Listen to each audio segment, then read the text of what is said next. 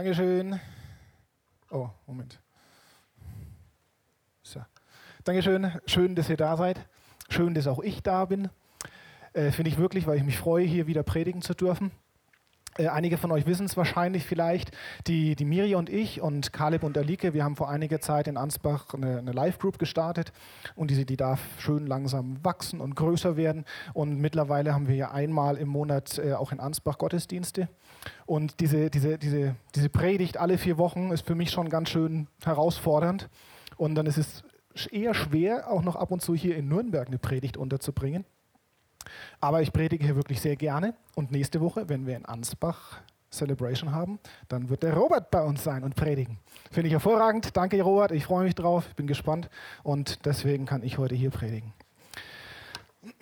Wenn ihr vorbeikommen wollt, um 10 ist ja Kids Celebration. Wenn ihr keine Kinder habt, könnt ihr auch gerne nach Ansbach kommen. 10 Uhr. Johann Sebastian Bach, Platz 7.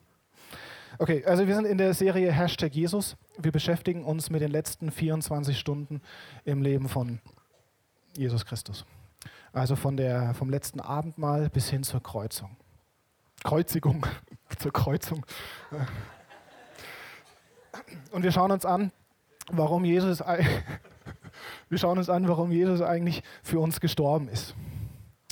Und äh, letztes Jahr an Ostern zum Beispiel ähm, waren wir mit einer Gruppe in Ansbach auf der Straße und haben die Leute gefragt, weißt du, warum wir Ostern feiern? Viele wissen es nicht, manche wissen es, sind sich aber nicht so sicher. Und ab und zu kommt aber auch die Antwort, Jesus ist gestorben, damit wir frei von unseren Sünden sind. Fantastische Antwort, genau richtig, aber ist noch nicht alles. Jesus ist zum Beispiel auch deswegen gestorben, um uns frei von Angst zu machen. Und ich zum Beispiel habe Angst vor Spinnen, so ein bisschen. Und wenn dann zum Beispiel im Badezimmer irgendwie in der, in der Badewanne oder in, in der Dusche oder so irgendwie so eine fette Spinne, am besten noch mit Haaren oder so, sitzt, dann würde ich am liebsten sagen, ah, Miri, mach die weg. Aber Miri hat halt selber Angst vor Spinnen und ich bin ein starker Held, so, ja, ich opfere mich auch für meine Frau, ich gehe da rein und irgendwie kriege ich dieses Biest auch nach draußen. Und das ist so ein bisschen, ja, so, so ein Mini-Beispiel von dem, was ich heute unter anderem sagen möchte. Nämlich, dass äh, es zwar okay ist, also natürlich äh, Angst zu haben, aber trotz dieser Angst einfach zu handeln. Und ähm, ein anderes Beispiel, der Harald. Ja, letzte Woche hat der Harald gepredigt weiß nicht, wer von euch da war, war ein bisschen nervös und alles. Und er ist aber, hat auch davon erzählt, so wie er vorher irgendwie Angst gehabt hat, wie ihn das die schon vorher verfolgt hat. Und er ist aber da reingegangen und hat trotz dieser Angst gehandelt. Er ist da rein und hat sich hier vorne hingestellt und gepredigt. Hammer Sache. Es ging um Halbherzigkeit. Und es war die Geschichte von, von Jesus im Garten Gethsemane. Und Jesus ist nachts in diesem Garten und er betet, Vater, bitte lass diesen Kelch an mir vorübergehen. Aber nicht dein Wille geschehe, sondern meiner. Und er hat sich eigentlich gewünscht, dass seine, seine Freunde, seine Jünger mit ihm sind, aber die sind immer wieder eingeschlafen. Und Jesus hatte in dieser Situation Angst. Er hatte so krasse Angst, dass er Blut geschwitzt hat. Das geht also tatsächlich, wenn du einen großen inneren Druck aufbaust, wenn es immer schlimmer, immer, immer mehr wird, dann können irgendwann so die kleinen Blutgefäße in der Haut oder knapp darunter, das weiß ich nicht so genau, können aufplatzen und diese, dieses Blut tritt dann tatsächlich durch die Haut nach draußen. Also es ist möglich, Blut zu schwitzen und zeigt, wie, wie krass dieser Druck und wie groß diese Angst war für Jesus in dieser Situation. Und ähm, Jesus, äh, Jesus, Harald, Harald hat uns ein paar Sachen gesagt, wie wir mit solchen Drucksituationen umgehen können, äh, ohne dass wir da jetzt eben aus Halbherzigkeit irgendwie einknicken. Und die zwei Stichworte waren Wachen und Beten. Und äh, ich werde jetzt nicht weiter darüber reden, ich habe ein eigenes Thema, aber die beiden Themen haben, sind eng miteinander verknüpft. Im Grunde die, gehören die beiden Predigten zusammen und ich würde dir vorschlagen, dass du dir auch die Predigt vom Harald von letzter Woche nochmal bei uns auf der Internetseite dir anhörst. Nachdem Jesus also im Garten Gethsemane ähm, von Judas verraten worden ist und von den Tempelsoldaten festgenommen worden ist und sie ihn abführen, fliehen seine ganzen Freunde, seine ganzen Jünger hauen ab. Nur zwei nicht, Petrus und ein zweiter. Sie laufen ihnen hinterher, verfolgen sie bis zum Hof des hohen Priesters. Und dort am Hof des hohen Priesters ist Petrus jetzt alleine. Und wie er diese Situation erlebt, das erfahren wir in einem Clip. Petrus, Jünger Jesu. Als Jesus im Garten Gethsemane von den religiösen Führern festgenommen wurde, sind alle weggelaufen, außer Johannes und ich. Sie haben Jesus mit seinen Feinden allein gelassen. Alles Mem, dachte ich. Ich bin in der Nähe geblieben, damit ich eingreifen kann. Die Priester brachten Jesus zu Kaiphas, dem amtierenden Hohepriester. In seinem Haus haben sie auf die Schnelle eine Gerichtsverhandlung organisiert. Irgendwelche Leute tauchten auf und haben Lügen über Jesus erzählt, nur weil sie dafür ein paar Münzen erhalten haben. Jeder dieser falschen Zeugen versuchte den Hohepriester davon zu überzeugen, dass Jesus den Tod verdient hatte. Die Redelsführer spuckten ihm ins Gesicht und traten nach ihm. Ihr abgrundtiefer Hass strömte aus jeder einzelnen Pore.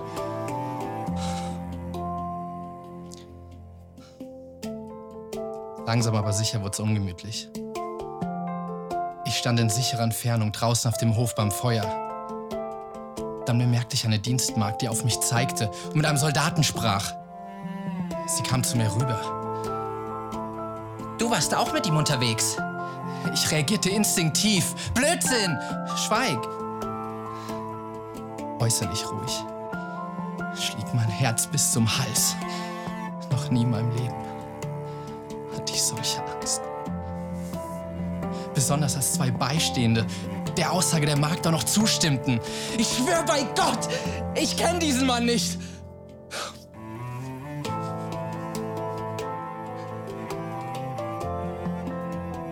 Dann drehte sich Jesus, der im Haus stand, plötzlich zu mir um. Schaute mir direkt in die Augen. Tränen schossen mir die Augen.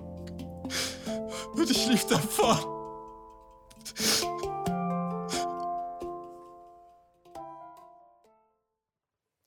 Ja, die Geschichte von, von Petrus, wie er am Hof des Hohen Priesters ist und Jesus verleugnet, gehört ja zu einer der, der bekannteren Geschichten. Hast du vermutlich auch vorher schon mal gehört. Und ähm, wenn du es aber nachlesen möchtest, steht in Markus Kapitel 14, 53 bis 72. Zum Beispiel steht in allen vier Evangelien. Und es ist tatsächlich eine gute Idee, in allen vier Evangelien diese Geschichte nachzulesen, weil du nur dann alle Details mitkriegen wirst. Und diese Geschichte wird oft so als, als Negativbeispiel erzählt. Irgendwie so, ja, der, der Petrus, der hatte halt jetzt da hier seine Menschenfurcht und sein eigenes Leben war ihm wichtiger, als dass er zu Jesus steht. Und äh, sei nicht wie Petrus, als Christ sollst du immer zu Jesus stehen, sei nicht wie Petrus. So, ich finde aber, dass die, die Menschenangst, die Petrus in dieser Situation hat, das ist so eine, also die, die hätte ich erstmal gern, weil der nämlich bis zum Hof erstmal gelaufen ist. Alle anderen sind ja vorher schon umge umgedreht. Und jetzt in dieser Situation war halt das, das Angstlevel von, von Petrus erreicht. Ja, da war seine Grenze und da war es jetzt zu viel für ihn. Und bei allen anderen war die Grenze halt einfach irgendwo anders. Aber es ist, es ist vollkommen wurscht, wo diese Grenze ist, weil wir alle diese Grenze haben und wir alle werden an diese Grenze kommen. Und es ist vollkommen irrelevant, ob die weiter vorne oder weiter hinten steht. Und ich finde, dass, die, dass in dem Clip dieser, dieser Moment so ganz gut rübergekommen ist, wie, wie hart diese, diese Situation für Petrus gewesen sein muss. Ja, Petrus ist ja eigentlich so der, der Draufgänger, der gilt so als Anführer, als Sprecher von, von den Jüngern. Und zum Beispiel ist er auf dem See Genezareth Jesus entgegengekommen, auf dem Wasser. Oder mit, äh, mit nur zwei anderen Jüngern hat ihn Jesus hinauf auf den Berg der Verklärung genommen und ihnen ist dort Elia und Moses erschienen. Jesus hat zu Petrus gesagt, du bist der Fels, auf den ich meine Gemeinde bauen möchte. Und nur kurz vor Gethsemane hat Petrus noch zu Jesus gesagt, ich gehe für dich bis in den Tod. Das lesen wir in Markus 14, Vers 31. Und dort steht, er aber redete noch weiter. Auch wenn ich mit dir sterben müsste, werde ich dich nicht verleugnen. Das Gleiche sagten sie alle. Das Gleiche sagten sie alle.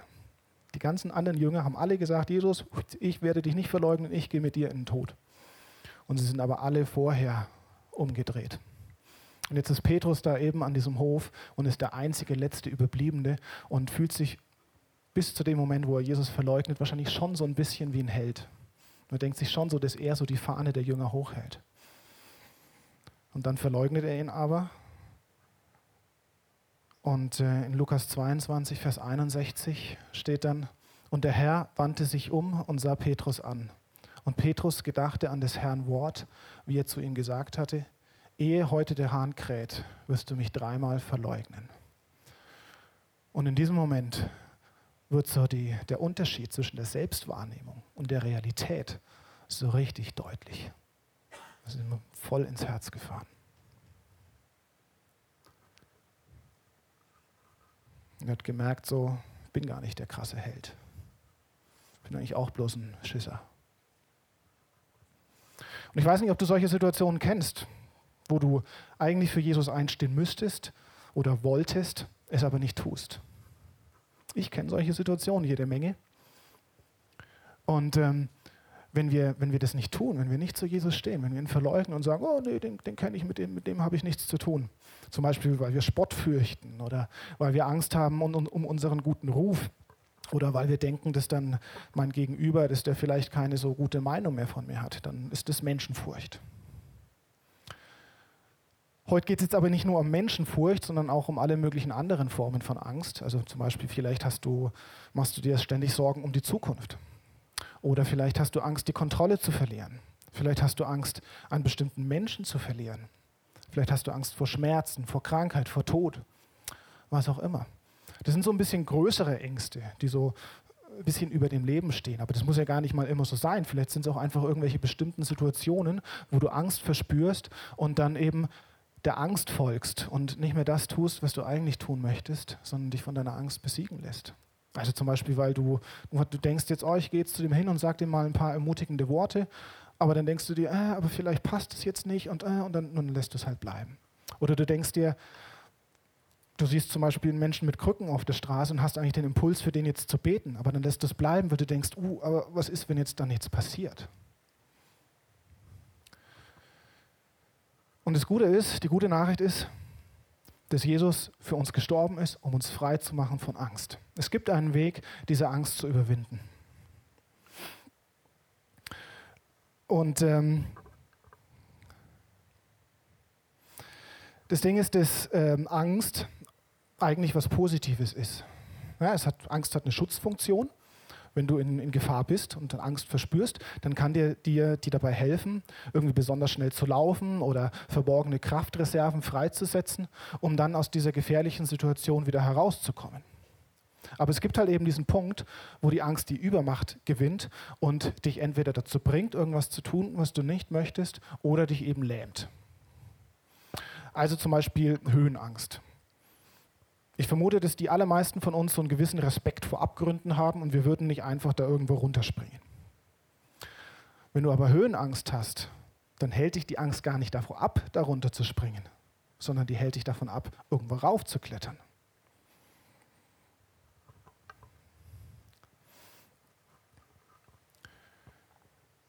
Ich weiß nicht, ob du dich schon mal gefragt hast, warum diese Geschichte von Petrus, wie er Jesus verleugnet hat, überhaupt in der Bibel steht.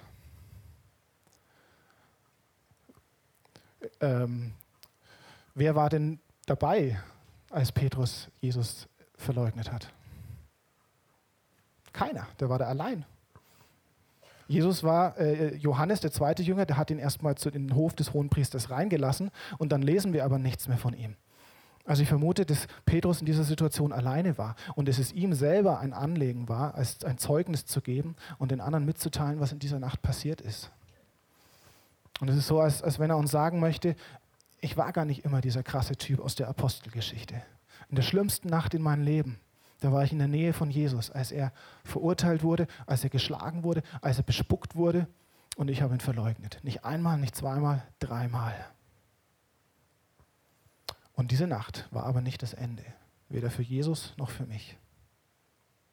50 Tage später, Pfingsten, Petrus hält vom Heiligen Geist erfüllt eine Rede vor Tausenden von Menschen, kraftvoll, überzeugend. 3000 Menschen kommen zum Glauben. Irgendwas ist dazwischen passiert. Und ich glaube, dass diese, diese Verwandlung, die im Leben von Petrus da stattgefunden hat, dass die auch bei uns stattfinden kann. Deswegen lass uns jetzt mal genau angucken, was da passiert ist. Irgendwie ist er aus dieser Situation am, äh, am Hof des Hohen Priesters rausgekommen. Als nächstes lesen wir, dass er sich mit eigenen Augen davon überzeugt, dass das Grab von Jesus tatsächlich leer ist. Da scheint bei ihm aber noch nicht so viel passiert zu sein, weil wir dann lesen, dass er nach Hause gegangen ist, äh, in seine alte Heimat, in seinen alten Job am See Genezareth und wieder als Fischer angefangen hat zu arbeiten.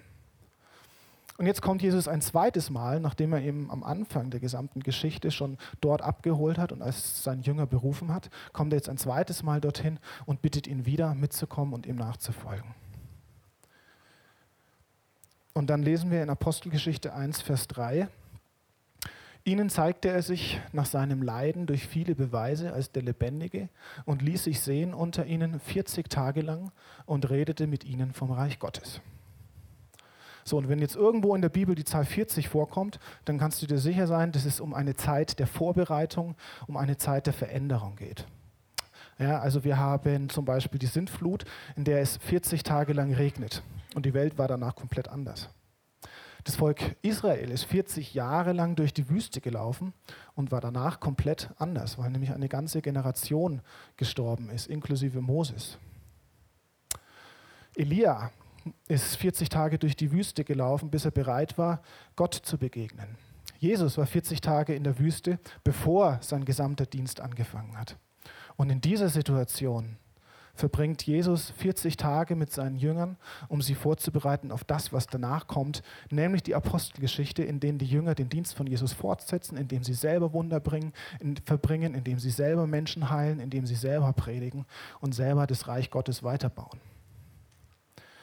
Und ich habe eine Stelle rausgesucht, die so beispielhaft für die Art und Weise ist, wie Jesus in dieser Zeit mit seinen Jüngern umgegangen ist. Und die steht in Johannes 21, die Verse 15 bis 17.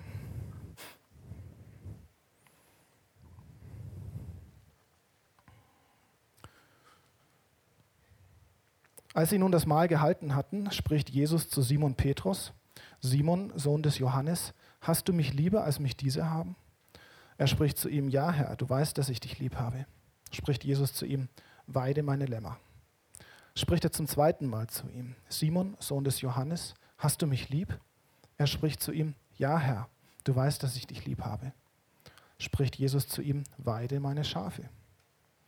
Spricht er zum dritten Mal zu ihm, Simon, Sohn des Johannes, hast du mich lieb? Petrus wurde traurig, weil er zum dritten Mal zu ihm sagte, hast du mich lieb? Und sprach zu ihm, Herr, du weißt alle Dinge, du weißt, dass ich dich lieb habe. Spricht Jesus zu ihm, weide meine Schafe. Und das Erste, was mir jetzt da aufgefallen ist, ist, dass Petrus die Gelegenheit hat, dreimal seine Liebe Jesus gegenüber auszudrücken. Nachdem er ihn also dreimal verleugnet hat am Hof des Hohen Priesters, kann er ihm jetzt dreimal seine Liebe ausdrücken. Das Zweite, was mir aufgefallen ist, dass Jesus zu ihm Simon sagt und nicht Petrus. Das ist so, als ob er nochmal ganz neu mit ihm anfangen möchte. Ja, er hat ihn ein zweites Mal vom See Genezareth geholt, ein zweites Mal berufen, ihm ein zweites Mal gesagt, folge mir nach. Und jetzt sagte Simon zu ihm, fängt wieder nochmal von vorne mit ihm an. Und dann ist aber, steckt da aber noch was drin. Jetzt wird es richtig gut. Das Erste, was Jesus sagt, ist, liebst du mich mehr als die anderen? Das ist fast schon so ein bisschen eine fiese Frage irgendwie. Also meine Tochter könnte das zu mir sagen, oder tut sie tatsächlich, Papa, wen hast du am meisten lieb? Und Petrus geht auf diese Frage aber nicht ein, sondern er sagt, du weißt, dass ich dich lieb habe. Und da steckt was drin, was dir nicht auffallen wird, wenn du nur die deutsche Übersetzung liest. Weil wir im Deutschen nämlich nur ein Wort für Liebe haben und im Griechischen aber vier. Und Jesus sagt zu Petrus, hast du mich lieb, hast du mich agapas. Das kommt von Agape. Das ist die göttliche Form der Liebe, die, die, äh, eine Liebe, die sich selbst aufopfert, eine Liebe, die sich selbst verliert. Und ich bin mir sicher, dass Petrus auf diese beiden Fragen vor Gethsemane gesagt hätte, ja freilich, ich bin, ich, ich bin der beste Jünger, ich habe dich am allermeisten lieb und ich gehe auch mit dir in den Tod. Ich liebe dich voll agape-mäßig. Aber in dieser Situation sagt Petrus, du weißt, dass ich dich Philo liebe. Und das kommt von dem Wort Philia. Das ist eine eher so die, die freundschaftliche Form von Liebe, die auf Gegenseitigkeit beruft. Du kannst übrigens auch deine Briefmarkensammlung Philia-mäßig lieben. Deswegen heißt es Philatelie. Also es ist ein deutlich schwächeres Wort als diese Agape-Liebe. Beim zweiten Mal sagt Jesus wieder, Petrus, hast du mich agapemäßig lieb? Und Petrus sagt, du weißt, ich habe dich Philia-mäßig lieb. Beim dritten Mal, jetzt kommt's. Jetzt sagt Jesus, Petrus, hast du mich Philia-mäßig lieb? Und Petrus sagt, ja, du weißt, wie es bei mir ausschaut, du kennst mein Herz. Du weißt, dass ich nicht der krasse Typ bin. Du weißt, dass ich dich nicht agape-mäßig liebe, sondern du weißt, dass ich dich nur Philia-mäßig liebe. Und aber jeweils sagt Jesus zu ihm, folge meine Schafe, folge meine Schafe, weide meine Schafe. Also es ist, als ob Jesus zu ihm sagt, das, was du mir anbieten kannst, das ist genug. Das, was du hast, das reicht vollkommen aus. Du, Simon, Sohn des Johannes, der Fischer, du bist genug. Und zum Petrus mache ich dich. Es geht dann weiter, Verse 18 und 19. Da steht, wahrlich, wahrlich, ich sage dir, als du jünger warst, gürtetest du dich selbst und gingst, wo du hin wolltest. Wenn du aber alt wirst, wirst du deine Hände ausstrecken und ein anderer wird dich gürten und führen, wo du nicht hin willst. Das sagte er aber, um anzuzeigen, mit welchem Tod er Gott preisen würde. Und als er das gesagt hatte, spricht er zu ihm, folge mir nach. Also früher hat sich Petrus so ein bisschen um sich selbst gedreht, hat halt das gemacht, was er selber machen wollte. Und Jesus sagt zu ihm, später wirst du demütig sein und wirst dich führen lassen und du wirst für mich in den Tod gehen. Das wäre sicherlich für die allermeisten von uns eine Drohung. Aber für Petrus in dieser Situation, bei dem, was er die Tage vorher erlebt hat, ist es ein Versprechen. Du wirst an den Punkt kommen, wo du für mich in den Tod gehst, wo du bereit dafür bist.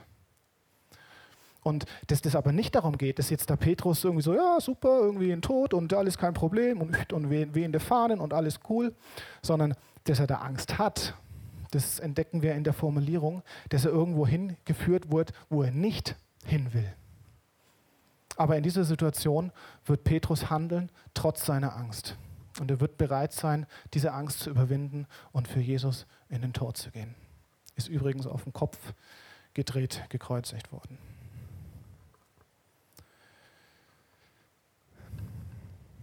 Also, ähm, es geht nicht so sehr darum, keine Angst mehr zu haben, auch, aber nicht so sehr, sondern es geht darum, trotz der Angst zu handeln. Ich habe vorhin angedeutet, dass ich so ein bisschen Menschenfurcht habe. Früher deutlich mehr als, als heute, hat sich schon was getan. Aber ich habe immer wieder immer noch Schwierigkeiten, auf Menschen zuzugehen. Das kommt dir jetzt vielleicht komisch vor, insbesondere dann, wenn ich heute Morgen oder wann anders auf dich zugegangen bin. Äh, aber das heißt nicht, dass es nicht trotzdem manchmal so ist ich habe immer wieder die Tendenz, mich zu verstecken. Und ich wirke auch manchmal so ein bisschen arrogant, eben weil ich gar nicht so genau weiß, wie ich jetzt mit dir umgehen soll. Also zum Beispiel, wenn wir uns begrüßen, dann weiß ich manchmal nicht, äh, ist jetzt eigentlich gerade eine Umarmung angebracht oder nicht.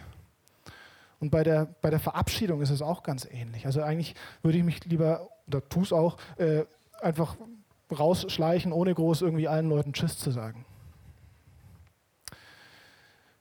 Und ähm, was mir auch immer wieder immer noch schwerfällt, ist zu Jesus zu stehen. Jetzt denkst du vielleicht, hm, so jemand will Gemeinde bauen, der nicht auf die Leute zugeht, der nicht auf Jesus steht. Hm. Wenigstens fällt es mir nicht übermäßig schwer, hier vorne zu stehen und zu predigen. Ja, ich bin nervös, also auch ein bisschen auch überwinden und alles, aber es ist jetzt nicht so das große Problem. Bei mir geht es eher so um die Eins zu eins Situation. Und dann fragt aber Jesus mich, liebst du mich? Und ich sage, ich weiß nicht genau, ich glaube schon. Liebst du mich? Ich hoffe. Liebst du mich? Jesus, ich weiß noch nicht mal so genau, was es bedeutet, dich zu lieben. Aber ich tue wirklich alles, dir nachzufolgen. Und dann sagt Jesus, das reicht. Das, was du mir anzubieten hast, ist genug. Ich will dich gebrauchen. Und ich merke es tatsächlich, dass, dass aus solchen Begegnungen heraus meine Angst vergeht und dass stattdessen ein Mut kommt. Ja, ich habe beschlossen, dass ich mich nicht von meiner Angst davon abhalten lassen will, zum Beispiel auf andere Menschen zuzugehen und ihnen das Evangelium weiterzugeben. Also bin ich auf die Straße gegangen und stand da und die ersten drei Male, was ist passiert? Nichts. Weil ich es nämlich doch nicht geschafft habe, auf die Leute zuzugehen. So einen vorsichtigen Schritt gemacht und vielleicht doch wieder irgendwie, oh, schönes äh, äh, Schaufenster.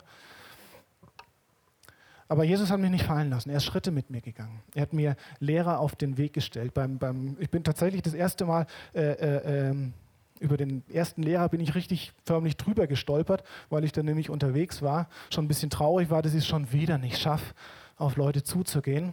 Und dann plötzlich stand der Julio mit ein paar Leuten vor mir. Und ich dachte, ah, cool, schließe ich mich da mal schnell an. Jesus ist Schritte mit mir gegangen. Und es liegt absolut nicht an mir, wenn ich in der Zwischenzeit drei, vier Mal vielleicht auf der Straße das Evangelium weitergegeben habe. Ich werde sicherlich kein großer Evangelist mehr werden. Darum geht es aber auch gar nicht. Ich brauche mich nicht, es geht darum, dass ich mich nicht von meiner Angst davon abhalten lasse, anderen Menschen von meinem Glauben zu erzählen, das Evangelium weiterzugeben diese, diese Prinzipien, die in dieser Geschichte drinstecken, in der Geschichte von, von Petrus, wie er Jesus verleugnet hat und dann später aber zu diesem krassen Glaubenskämpfer geworden sind, äh, wie wir ihn kennen. Ich glaube, dass diese Prinzipien auch für dich und für mich gelten. Und ich glaube, dass Jesus uns von Angst befreien möchte. Und ich bin mir deswegen so sicher, weil die gesamte Bibel von vorne bis hinten voll ist mit Geschichten, in denen es darum geht, wie du mit deiner Angst umgehen kannst, um Menschen, die mutig sind, um Menschen, die ihre Angst überwunden haben. Ja, wir haben zum Beispiel äh, äh, Josua und Kaleb, die das äh, verheißene Land erkunden. Wir haben David, der gegen Goliath kämpft. Wir haben Jona, der vor lauter Angst vor dem Dienst äh, äh, äh im Auftrag Gottes davonläuft. Wir haben Daniel in der Löwengrube. Wir haben die gesamte Apostelgeschichte. Die Briefe im Neuen Testament, da stecken so viele Botschaften drin, wie du mit deiner Angst umgehen kannst oder was Angst für uns bedeutet. Und eins dieser Beispiele schauen wir uns jetzt mal an, um, um, um herauszukriegen, was wir eigentlich tun müssen oder tun können, um mit unserer Angst umzugehen. Und das steht in 1. Johannes 4,18. Und da steht, Furcht ist nicht in der Liebe, sondern die vollkommene Liebe treibt die Furcht aus. Also was treibt die Furcht aus? Vollkommene Liebe. Wo gibt es diese vollkommene Liebe? Bei Gott. Wie kommen wir zu Gott? Nur durch Jesus. Was müssen wir also tun? Den Weg, den Jesus gelaufen ist, zu Gott hin, einfach nachlaufen. Jesus nachfolgen. Wie können wir das tun? Einfach. Bibel lesen, beten, Lobpreis, Gemeinschaft mit anderen Christen, sich für Gott einsetzen. Das ist Nachfolge. Das sind die ganz einfachen Dinge, die wir tun können. Ich weiß nicht, wie es dir geht. Manchmal wünschte ich mir, dass es irgendwie so eine abgefahrene, mystische äh, Lösung gäbe. Irgendwie, ja, du musst irgendwie dreimal um diesen Tisch herumlaufen, dann Handstand machen, das Wasser in einem Zug austrinken und dann bist du frei von Angst. Wäre furchtbar einfach, kannst du einmal machen und die Sache ist gegessen. Aber es ist ein Prozess. Es war bei Petrus ein Prozess, bei mir ist es ein Prozess, bei dir ist es auch ein Prozess. Aber genau wie, wie, wie Petrus hast auch du die Gelegenheit, Jesus zu begegnen, ihm nachzufolgen und dich von ihm in ein Leben ohne Angst führen zu lassen. Weil es ein Prozess ist. Prozesse sind zumindest bei uns Menschen sehr, sehr selten streng linear. Das ist nicht einfach so, dass wir irgendwo anfangen, ein fest definiertes Ziel und dann geht es einfach gerader Strich durch. Wir werden Rückschläge erleben. Selbst wenn du irgendwie jetzt anfängst, deine, deine Angst anzugreifen und trotz deiner Angst zu handeln, wird sicherlich wieder ein Moment kommen, an dem die Angst stärker ist als du. Und das ist aber auch irgendwie ist das eine, eine coole Sache so, weil wir Christen, wenn wir Jesus dem Alter immer ähnlicher werden, wir können uns richtig darauf freuen, alt zu werden. Oh Mann, was für coole Menschen werden wir alle sein, wenn wir erstmal noch 50 Jahre mit Jesus auf der, unterwegs gewesen sein werden. Hammer. Und ähm, ich habe so in den, ich weiß nicht wann das war, vor einiger Zeit, habe es tatsächlich einmal geschafft, in der S-Bahn das Evangelium weiterzugeben. Es ist so für mich so ziemlich, ziemlich hohes Level, weil du nämlich nicht nur ein Gegenüber hast, auf den du reagieren kannst, sondern ich zumindest weiß ganz genau, dass da noch ganz viele andere Leute außenrum sind, die alle zuhören. So stelle ich es mir zumindest vor, weiß ich nicht. Aber es ist eine schwierige Situation für mich, hat es trotzdem geklappt. Und da habe ich mich schon so ein bisschen wie ein Held gefühlt. Aber dann erst letzte Woche war dann eben so eine Situation, wo ich Ansbach am Bahnhof war. Und ich musste auf meinen Bus warten, das heißt, so 20 Minuten stand ich da rum. Dann habe ich einen Mann gesehen, wahrscheinlich ein Obdachloser, ziemlich runtergeranzt, ein bisschen hat er auch gestunken. Das Gesicht auch so, sah einfach nicht, nicht gesund aus. Weiß nicht, was da war, aber irgendwas war da. Und er konnte seinen Kopf nicht heben.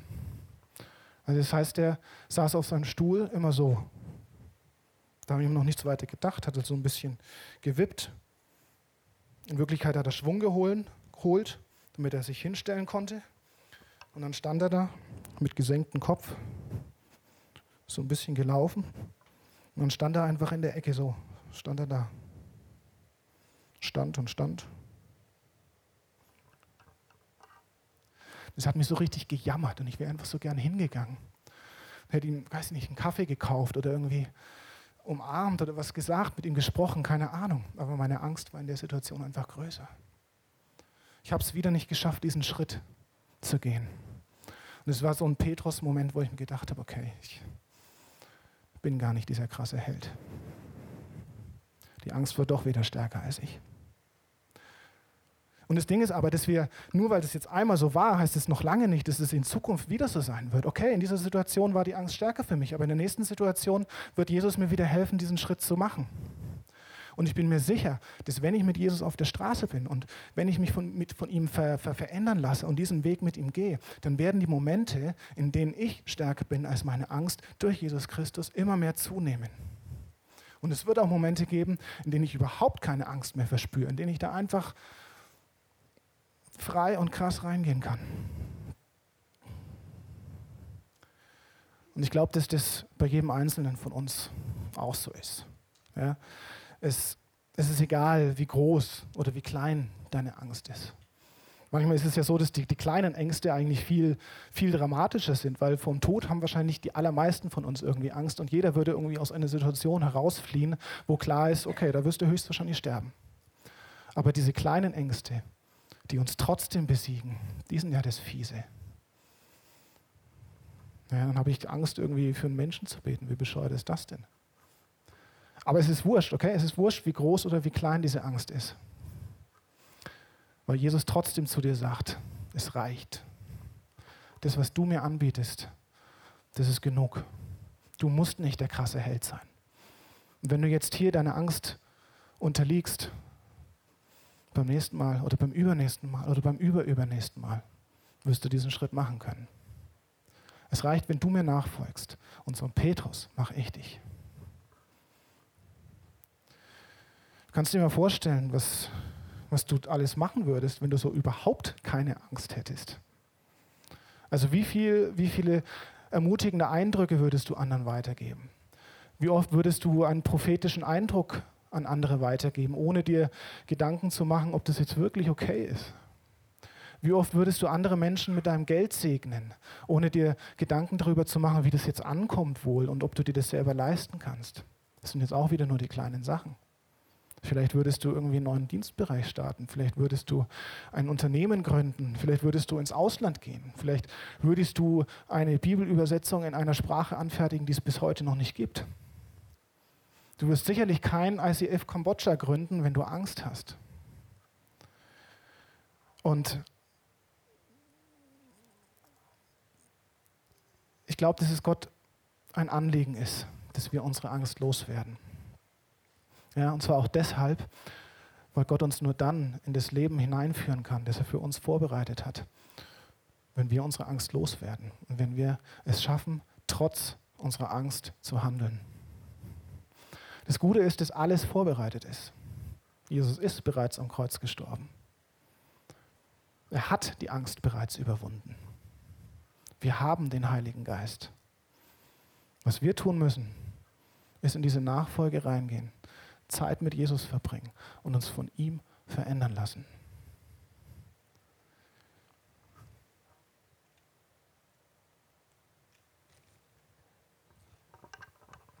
Ich werde jetzt gleich beten. Vielleicht brauchst du aber auch irgendwie eine persönliche Gebetszeit. Dann kannst du das in der, in der Lobpreiszeit machen. Wir haben ja auch so ähm, Gebetskarten auf den Stühlen. Die kannst du ausfüllen und während der Lobpreiszeit oder auch danach hier vorne in diese Tasche vor dem Kreuz schmeißen. Du kannst, wenn du möchtest, deine Kontaktdaten angeben. Dann wird jemand Kontakt zu dir aufnehmen. Du kannst es aber auch vollkommen anonym machen. Wir beten dann einfach dafür. Vielleicht möchtest du aber auch jetzt hier heute einen, einen Gegenüber haben, der mit dir zusammen betet. Dann kannst du nachher hier vorne in, die, in, diese, in diese Ecke da kommen, in unsere Face-to-Face-Lounge. Da wird jemand stehen und für dich beten. Du kannst auch zu mir kommen, du kannst auch zu den anderen hier auf der Bühne kommen. Und ähm, ich glaube, dass Jesus dir heute begegnen möchte. Und wenn Jesus dir noch nie begegnet ist, dann bitte ihn auch einfach darum. Sag dir, zeig dich mir. Ich möchte sehen, wie du bist. Ich möchte dich kennenlernen. Vielleicht bist du ihm schon mal begegnet, irgendwie in der Lobpreiszeit oder so. Aber das mit der Nachfolge hast du noch nie festgemacht. Dann hast du da auch die Gelegenheit dazu. Dann würde ich dir vorschlagen, dass du jemanden schnappst, weil es gut ist, es mit einem Zeugen zu tun und gemeinsam im Gebet zu sagen, ich verlasse jetzt meinen Weg, ich drehe um und ich laufe dir hinterher. Du kannst ihm auch all deine, deine Ängste hinlegen, all das, was dich abhält oder dazu bringt, irgendwelche Dinge zu tun, die du nicht möchtest. Und es ist vollkommen wurscht, in welcher Situation du bist. Ob du zum Beispiel irgendwie gerade am, am Hof des Hohen Priesters bist und irgendwie feststellst, oh, ich bin gar nicht der Mensch, der ich eigentlich sein möchte und bin gar nicht der Mensch, der ich mir vorstelle, dass ich bin. Ich bin gar nicht der krasse Held. Ich verleugne dich so oft, Jesus.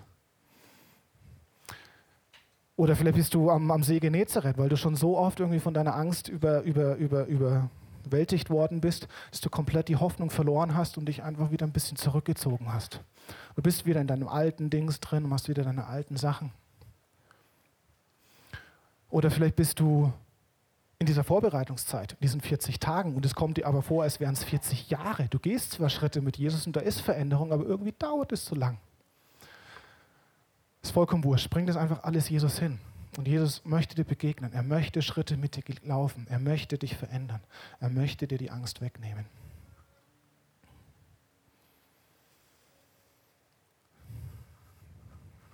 Und dann wird er zu dir sagen, du bist genug. Du reist. Das, was du mir anbietest, das nehme ich an. Du musst kein Held sein. Du musst mich nicht agapemäßig lieben. Filio reicht vollkommen aus.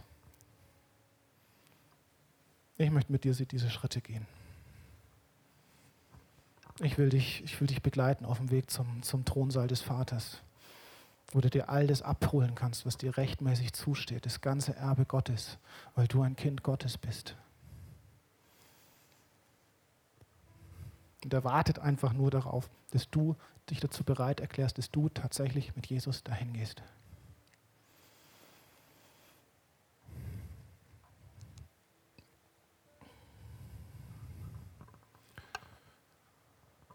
Jesus, danke, dass du am Kreuz für uns gestorben bist. Danke, dass du damals gehandelt hast, obwohl deine Angst so groß war. Danke, dass du alles für uns schon erledigt hast. Danke, dass du die Angst überwunden hast. Danke, dass der Weg zu unserem Vater im Himmel frei ist. Danke, dass wir dir nur noch nachfolgen müssen. Danke, dass du uns annimmst, so wie wir sind. Danke, dass wir keine Helden sein müssen. Und dass du dass du dich mit der Liebe, die dir, die wir haben, dass du, dass diese Liebe genug ist.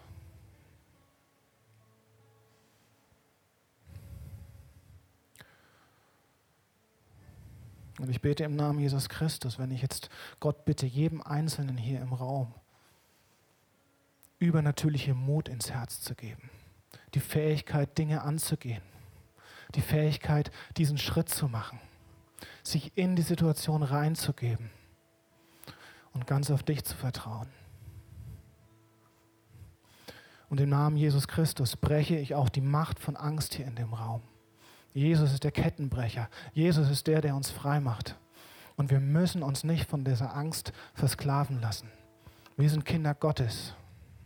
Wir sind frei.